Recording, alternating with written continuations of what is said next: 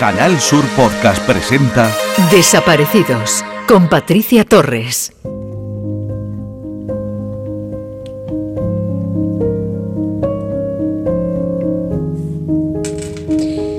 Las informaciones sobre desapariciones deben ser tratadas con el debido respeto y la debida sensibilidad y los medios de comunicación juegan un papel vital. No puedo estar más de acuerdo con el periodista y vicepresidente de la Fundación QSD Global, Paco Lobatón, cuando afirma que hay dos principios básicos que debemos respetar a la hora de informar sobre las personas desaparecidas. En primer lugar, que lo que se comunique no añada más dolor a la familia y en segundo lugar, que lo que se publique no interfiera en la investigación policial. Todas las desapariciones generan sufrimiento y angustia. Por ello hay que respetar la intimidad de las familias, pero sin olvidar la de las propias personas desaparecidas que tienen el derecho de ser buscadas. Pero ¿de qué manera los medios de comunicación, los profesionales de la información podemos ayudar a los familiares de desaparecidos? Sin duda las desapariciones deberán de tener un mayor espacio y tiempo en los medios de comunicación. Darles la importancia que merecen, que se produzca un abordaje de los hechos con profundidad y hacer seguimiento de las historias, no solo cuando haya un desenlace, sino que también es importante narrar cómo va pasando el tiempo sin que las familias tengan respuestas. Pero estoy convencida que hay otra forma de ayudarles y eso es lo que intentamos desde este espacio. Desaparecidos pretende hacer oír las voces de esas personas que viven marcadas por las ausencias y los vacíos. Les acompañamos en ese duro camino que es el de no tener noticia de su ser querido. Escuchamos sin dejar de emocionarnos sus demandas, sus ruegos, sus peticiones y sobre todo le transmitimos que mientras no haya evidencia de muerte, hay esperanza de vida. Bienvenidos a Desaparecidos. Alerta Desaparecidos. Jesús Gutiérrez Galeote, de 83 años, desaparece el 7 de agosto del 2020 en Málaga. Mide 1,70 y pesa 80 kilos. Tiene el pelo canoso y los ojos verdes. La última vez que se le vio vestía pantalón azul marino y camisa de rayas celeste y unas gafas de sol de pasta marrón. Si tiene alguna información sobre Jesús, póngase en contacto con la Policía Nacional al 091, Guardia Civil 062 o al 112. En Canal Sur Podcast Desaparecidos con Patricia Torres.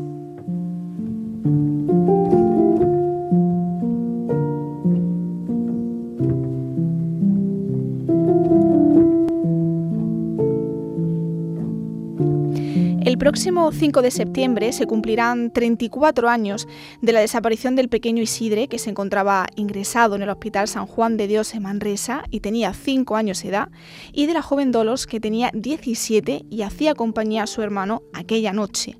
La última persona que los vio fue la enfermera que había hecho la ronda durante la noche anterior a la desaparición, sobre las 11 de la noche.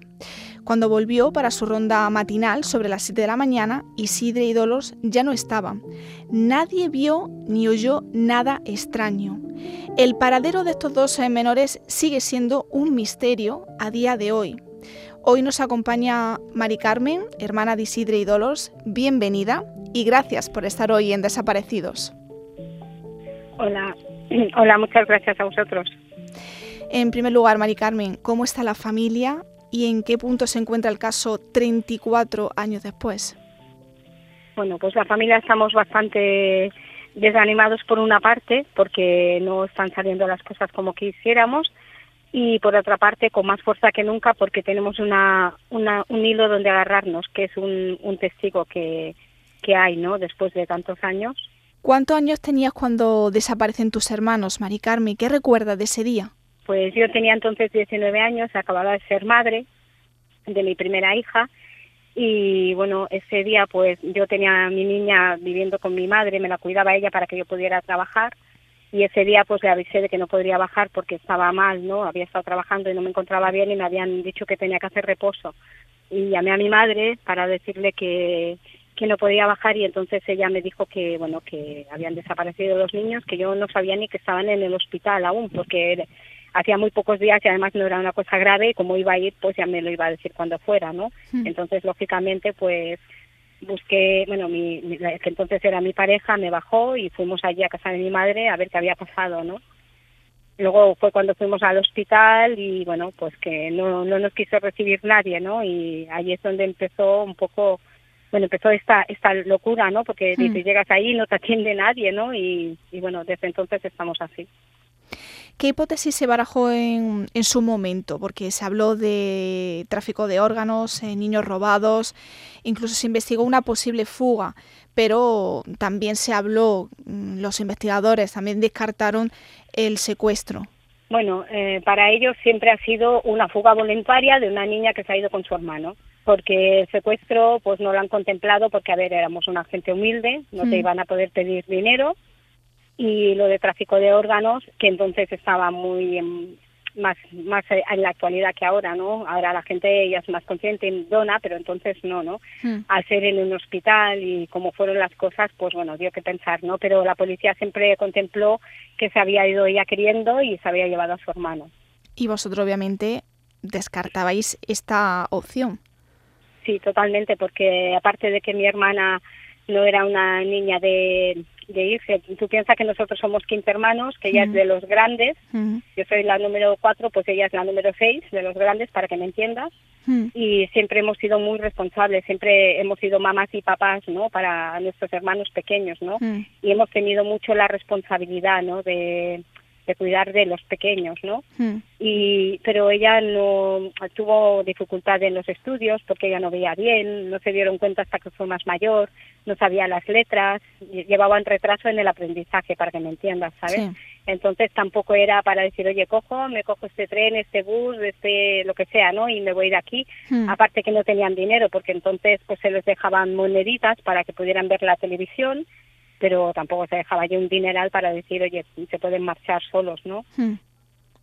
Después de 34 años, Mari Carmen luchando por esclarecer el caso, archivado eh, por un juzgado de Manresa, si no me equivoco, desde 2016, habéis llevado vuestra reivindicación hasta el Tribunal de Derechos de Estrasburgo y tú me comentabas al principio de, de la entrevista ese nuevo testigo, un testigo que puede dar un giro al caso, eh, que dice haber presenciado lo que nadie había visto ni contado en las eh, más de tres eh, décadas transcurridas desde la desaparición de tus hermanos. ¿Qué dice este testigo y tú le das credibilidad? Pues mira, el testigo entonces era un niño de 13 años que estaba cuidando a su hermano que también estaba ingresado igual que mi, mi hermano, ¿no? Estaba haciendo de dulos para Isidra, para que me entiendas, ¿vale? Mm. Y él pues bueno a esa hora ya llevaba muchas horas allí bueno fue a la sala de fumadores que aunque tenía 13 años pues mucha gente hemos fumado a esa edad vale Mm. y se fue a la sala de fumadores. Entonces sintió unos gritos de una niña y un niño y entonces se asomó a ver qué pasaba no miró al mostrador no había nadie me lo creo porque eh, se ha comprobado que en ese momento no había nadie en el mostrador entonces él vio como una persona vestida de médico hacía que mi hermana Duro se sentara en una silla de ruedas, cogieran brazos a su hermano Isidra, a mi hermano, Mm. y los bajaron por un ascensor abajo del todo del sótano. Entonces sola, solamente había un ascensor. No era como ahora que hay los de los médicos que son para ellos solos y los de las personas que vamos o los pacientes, ¿no? Mm. Y no había como ahora que hay una llave de seguridad y tal, ¿no? Entonces él vio que bajaban, entonces él llamó al ascensor, bajó porque se sentía a los niños gritar, llorando, pidiendo por su madre, ¿no? Bajó y siguió los gritos y bueno, vio que había una sala con una cortina como una especie de cortina de estas de goma como de las piscinas. Me lo creo también porque es verdad que había una piscina abajo. Antiguamente este hospital había sido para niños tuberculosos, cuando mis hermanos estuvieron allí ya no, pero antiguamente había sido y aún entonces estaba esa piscina allí. Tampoco tiene por qué saberlo él esto. Hmm. Entonces, pues vio que había que el médico que, bueno, la persona vestida de médico que llevó a los niños abajo, se los entregó a otro médico que le estaba esperando y le pusieron una inyección a mi hermano Isidra, lo tiraron en una camilla, lo taparon con una sábana blanca y luego hicieron lo mismo con mi hermana. Le llamó la atención de que eh, los otros cuerpos que, hubiera- que había allí en otras camillas Mm. estaban tapadas con sábanas verdes. Entonces también le llamó la atención eso. Yo me lo creo también porque para inventarte un rollo no sé, una cosa que te hayas figurado, te puedes inventar muchas cosas, pero ese detalle lo encuentro que es cuanto menos significativo y nadie nos ha explicado si hay alguna diferencia en esas dos clases de, de, sábanas diferentes, ¿no? Hmm. Y bueno, pues alguien que estaba haciendo una autopsia eh, más atrás, o sea que eran en total tres personas, uno que estaba haciendo una autopsia, que llevaba pues sus, sus cosas de, hacer la autopsia, como dice él, su mascarilla, su gorro y su, su bata verde, ¿no?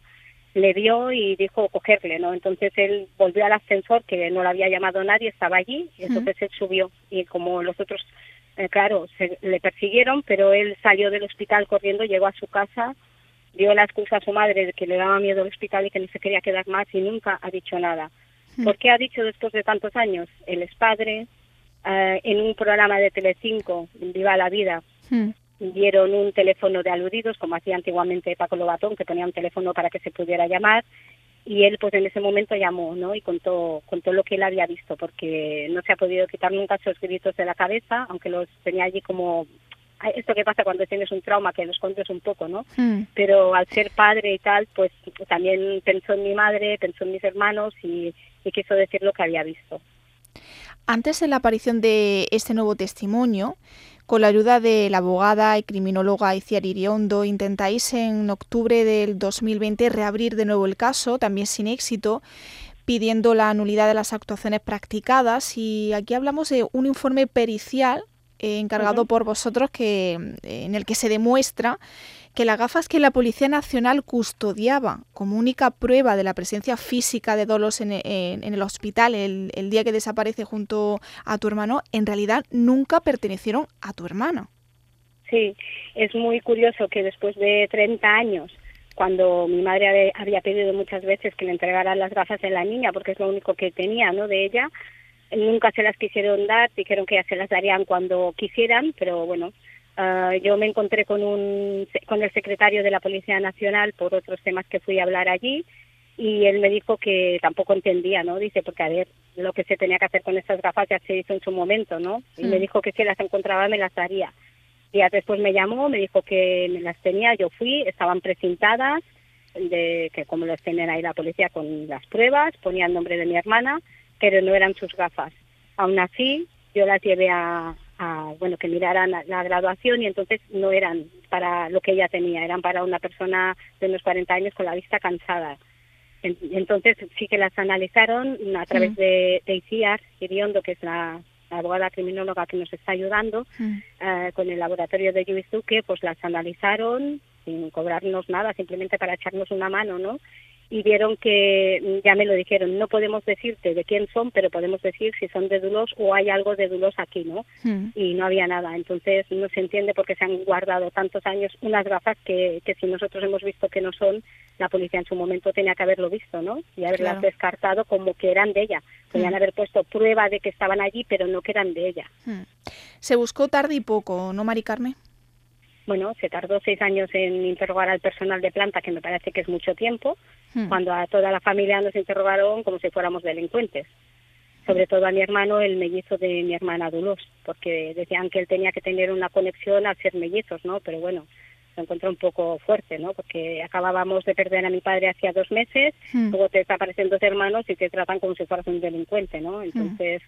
La verdad es que no entiendo, ah, sobre todo no entiendo por qué se tardó seis años, que es mucho tiempo, en, en, interrogar al personal de planta, ¿no? Y luego, pues bueno, el relato de ellos está hecho como que ella se quiso ir porque estuvo preguntando que a qué horas entraban, salían, si trabajaban mucho, pero es que yo creo que eso es más curiosidad. Tú piensas que nosotros nunca habíamos ido a un hospital, que hemos sido mm. niños entre sanos, ¿no? Y mm. para ella tenía su curiosidad, pues como puedes tener tú o yo, ¿no? O cualquier mm. persona, ¿no? Pero no era para que estuvieran maquinando ningún plan de nada. Mm. Tampoco se ha podido demostrar. Ellos lo contemplan como un delito, que es por eso que no vuelven a reabrir el caso y dicen que ha prescrito, porque ellos contemplaron el rapto del niño y la inducción al abandono del hogar de la niña pero ni que hubiera sido así, eran menores de edad, había que buscarlos, estaban en un hospital, un sitio seguro, ya no estaban, ¿no? Pero igualmente no hay nada que demuestre que ha sido un rapto y una inducción al abandono del hogar de la niña, puesto que no hay ninguna prueba de nada. Mm. No queremos que se reabra el caso, queremos que se revise como lo que es una desaparición. Las desapariciones ya hemos conseguido que no prescriban, entonces deberían escuchar a este testigo. Claro, Mm. si ha prescrito no lo van a escuchar. Queremos que se revise como una desaparición, que es lo que es, Mm. que se escuche al testigo, se vea si es verdad lo que ha dicho, se investigue y se hagan las cosas desde el principio. Claro. Igualmente que en otros países están revisando casos de larga duración, nos copiamos todo lo de los otros países porque nos podemos copiar esto, ¿no? Mm. Pues que se empiecen a revisar casos de larga duración, porque nosotros somos de, de larga duración con casi 34 años que va a ser Mm. ahora, ¿vale? Mm. pero es que hay casos casos más antiguos y con los métodos de hoy en día se pueden revisar y encontrar a muchas personas. De hecho, hace poco se han ido encontrando personas que hace muchos años que estaban desaparecidas, ¿no? Mm. Y nuestra lucha es esa, que se revise como una desaparición y que se empiecen a hacer las cosas bien.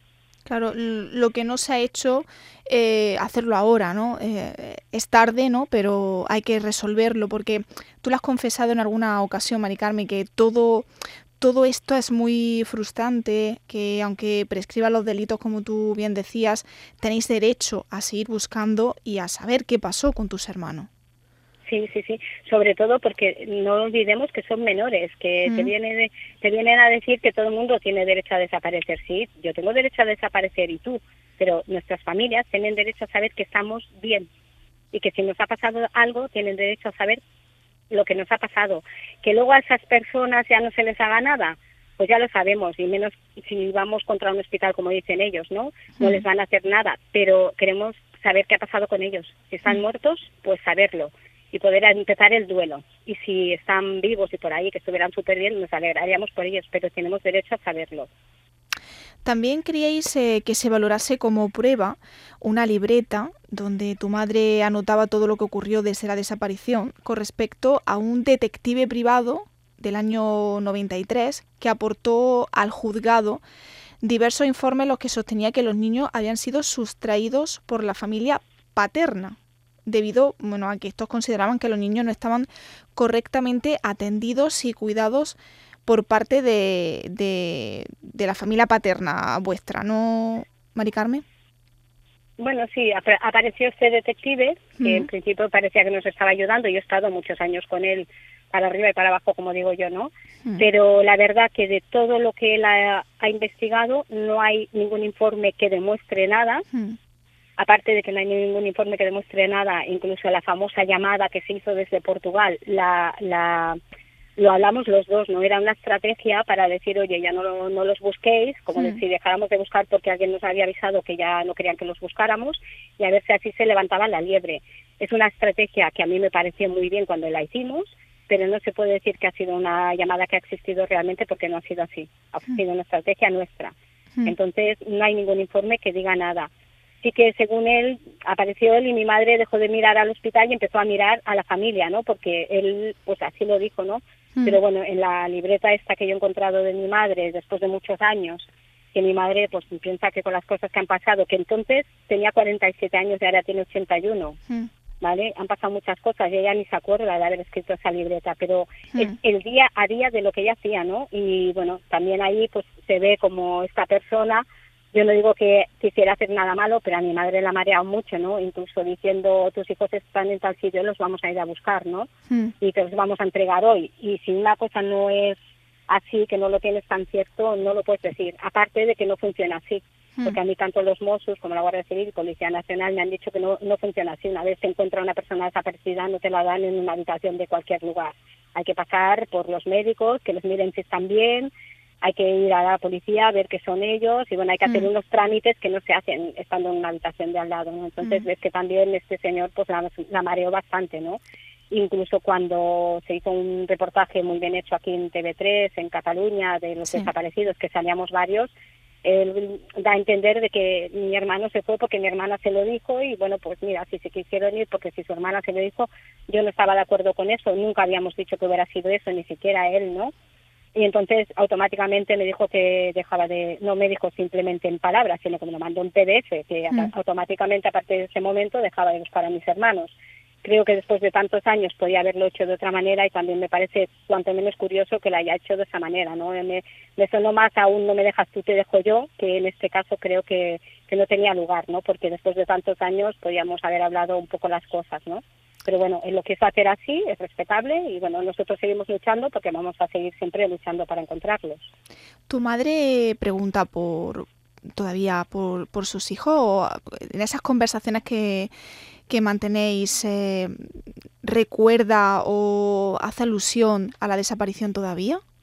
Sí, mi madre, bueno, desgraciadamente, como te he dicho, quedó mm. viuda muy joven y luego tenemos tres hermanos que han muerto ya, ¿no? Con mm. tres, 24 y 46 años. Pero es lo que ella dice, sabemos dónde están, vamos a mm. llevarles flores, pero estos dos no sabemos dónde están y el no saber es lo que no te deja vivir, que es la respuesta a la pregunta que siempre nos hacen, ¿por qué después de tantos años seguís? Porque tenemos que saber dónde están. No tenemos un duelo, estamos allí pues mm. como siempre como dando vueltas ¿no? en un círculo. Entonces necesitamos saber, no nosotros solos, sino todos los familiares desaparecidos, creo que te habrán contado igual, ¿no? Porque para nosotros es, como el otro día dije yo en, en Madrid, ¿no? Cuando fuimos a, para esto de estamos ahora con el CND trabajando y tal juntos, ¿no? Las asociaciones, familiares, todos, ¿no? Hmm. Y yo les pregunté, ¿no? Que si se habían preguntado alguna vez si había algo peor que la muerte, ¿no? Hmm. Para nosotros sí, el no saber, no saber y no poder llorar y no poder ir a, a donde estén, porque es que no tenemos nada de ellos.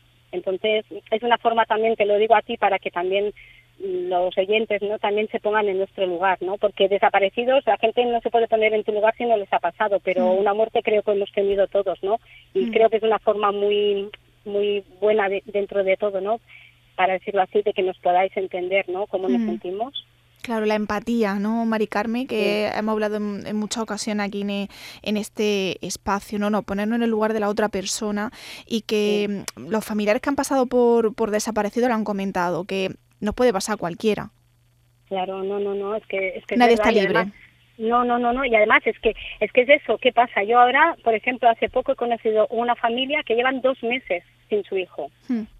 De 16 años, y me preguntan a mí cuánto llevo, y cuando digo 34 se pensaban que eran meses, hmm. y cuando les dices años es que se echan las manos a la cabeza, porque hay el, el problema de los desaparecidos es que no se ha difundido bastante.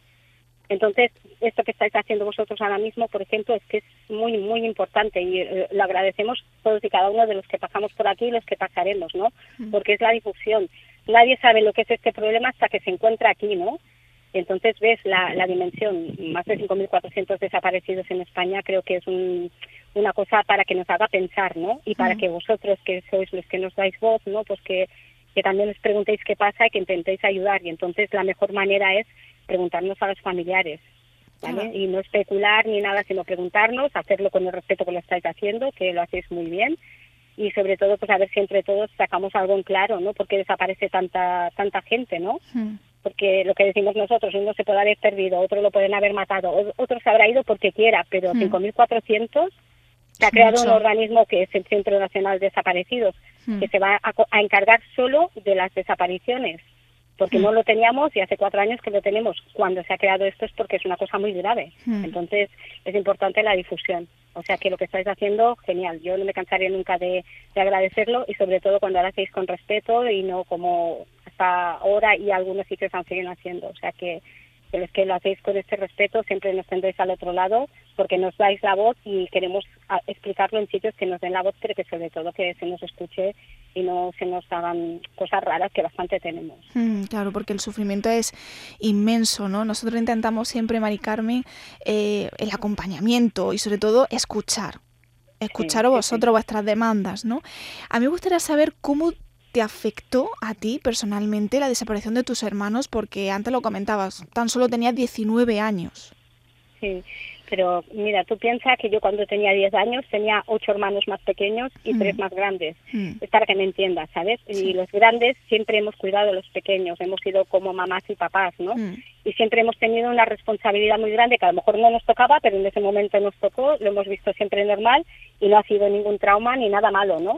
El único trauma que hemos tenido ha sido no poder hacer nada para que mis hermanos no, no desaparecieran porque te sientes como culpable y dices, Colín, es que mi madre culpable porque lo, se siente culpable porque lo dejó al niño allí cuando no era una cosa grave, que, que no olvidemos que el niño solo tenía anginas, no estaba ni para operar, como se ha dicho en hmm. algunos sitios, ni cosas de estas. Hmm. Tenía unas anginas, le hizo reacción a la penicilina y le ingresaron, pues a lo mejor fue para tenerlo en observación 24 horas, yo qué sé. Pero el caso es que estuvo dos días allí y al tercero lo cambian de habitación y desaparece. Mm. En el momento que las enfermeras no estaban ni en el mostrador porque estaban celebrando un cumpleaños de una, que me parece muy legítimo y muy bien, pero no había nadie en ese momento. Nadie ajeno al hospital puede haber entrado allí porque ni que alguien hubiera sido tan capaz de fijarse en esos niños, los acababan de cambiar de habitación. Nadie tiene por qué saber en qué habitación les han puesto.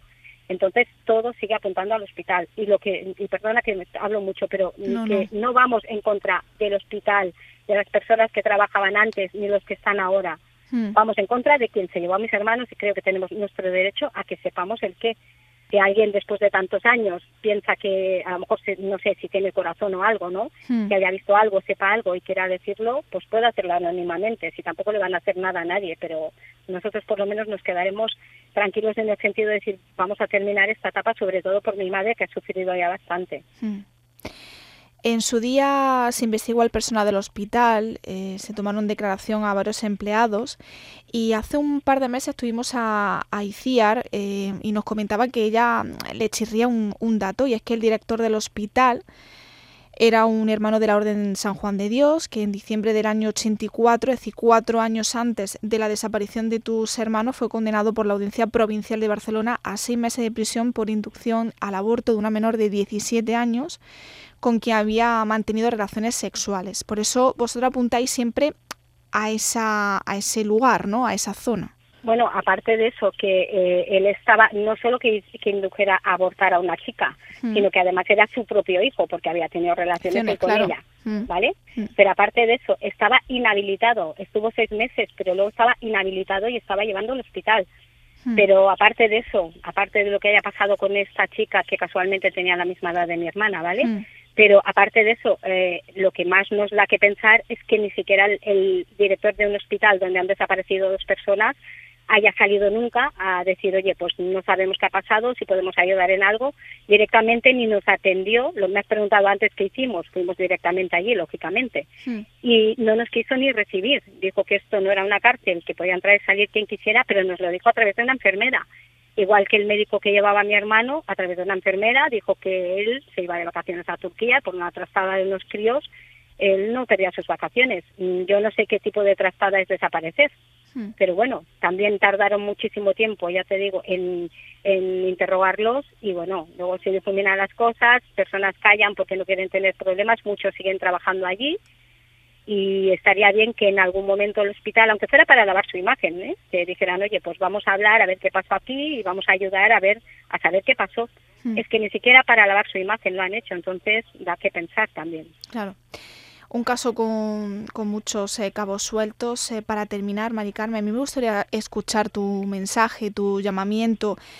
Imagínate, ¿no? Eh, antes lo decía, yo quiero saber si están vivos o están muertos, pero si estuviesen vivos, si tus hermanos te estuviesen escuchando en algún lugar del mundo, ¿qué le dirías? Pues que primero de todo que quiero que sepan que nunca los hemos dejado de buscar y que se puede ver que hemos salido en todos los sitios que se puede y que cuando dejamos de salir en los sitios era porque la gente hacía más morbo y más cosas que otra cosa, pero que pueden comprobar que nunca los hemos dejado de buscar.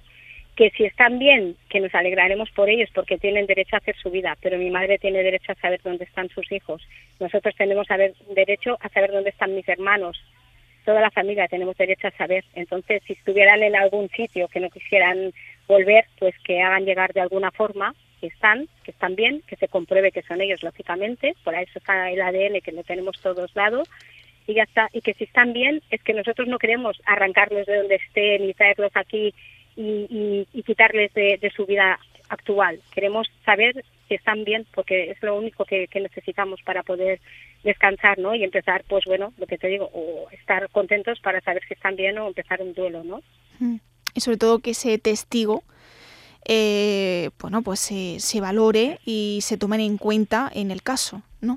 Hombre, eso es fundamental. Lo que estamos luchando ahora, nuestra lucha más grande, es que se escuche al testigo. Han pasado años y hemos diciendo que no había nada, un hilo de donde tirar. Hay un testigo. Por menos cosas han abierto otros casos. Aquí dicen que es porque vamos contra una institución. No, no vamos contra una institución. Vamos contra alguien que estaba allí y que se llevó a mis hermanos. Y luego la institución nunca ha querido dar la cara, ni hablar, ni decir nada, ese es su problema. Nosotros tenemos derecho a seguir buscando.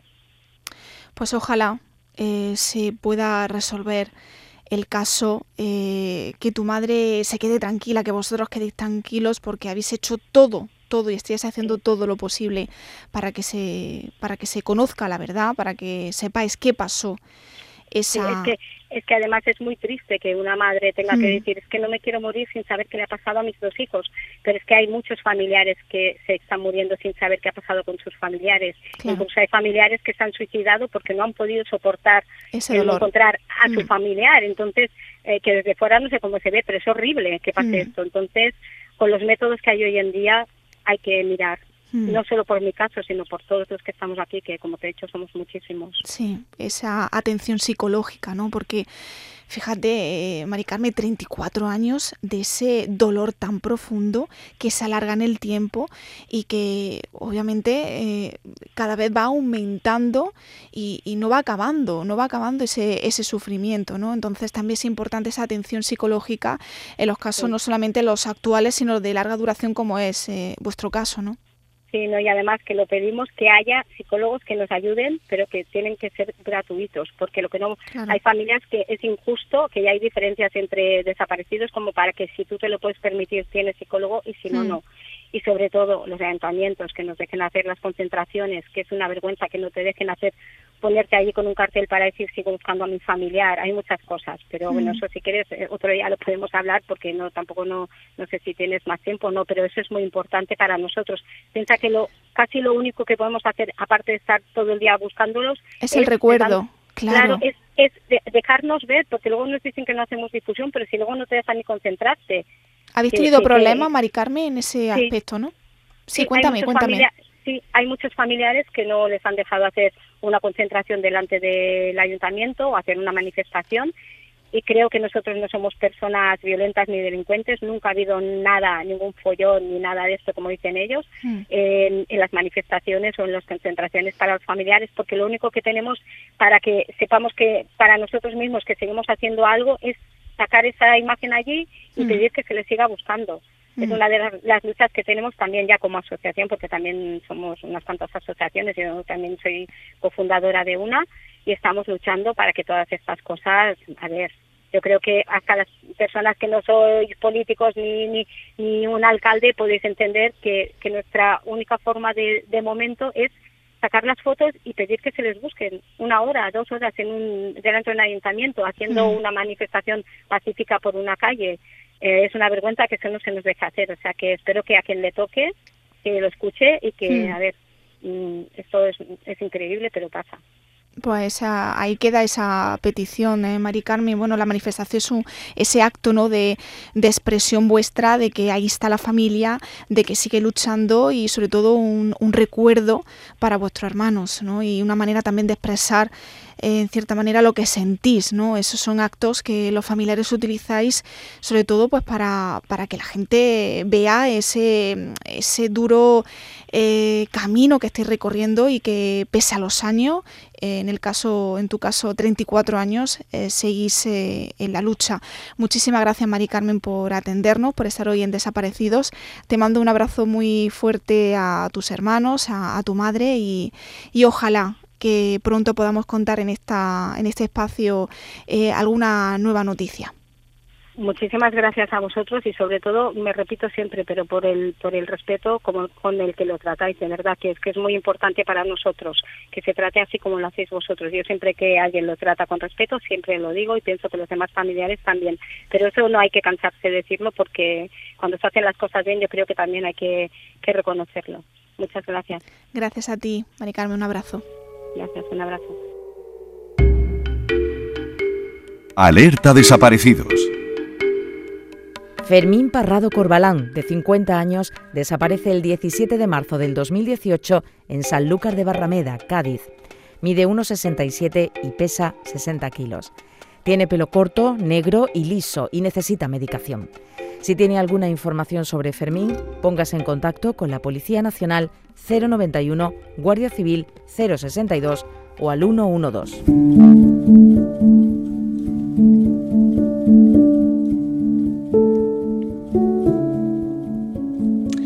Aquí finaliza el último programa de Desaparecidos en la temporada. Desde que comenzase este espacio el año pasado, por el mes de mayo, hemos entrevistado a familiares de desaparecidos, familias incompletas porque alguno de sus miembros ha desaparecido sin dejar rastro. Quiero agradecerles a los que han pasado en ese espacio por su confianza en mí. No me quiero olvidar de mis compañeros técnicos que han hecho posible todas las conexiones con los familiares y a ustedes, queridos oyentes, por acoger con tanto cariño este programa. Hemos intentado aportar nuestro granito de arena a esta causa. Y quiero terminar cerrando este espacio con una frase de la novelista Ana María Matute. Nunca hubiera podido imaginar que una ausencia ocupara tanto espacio, mucho más que cualquier presencia. Volveremos en septiembre con mucho más y acercándonos a este drama que afecta a miles de familias. Gracias.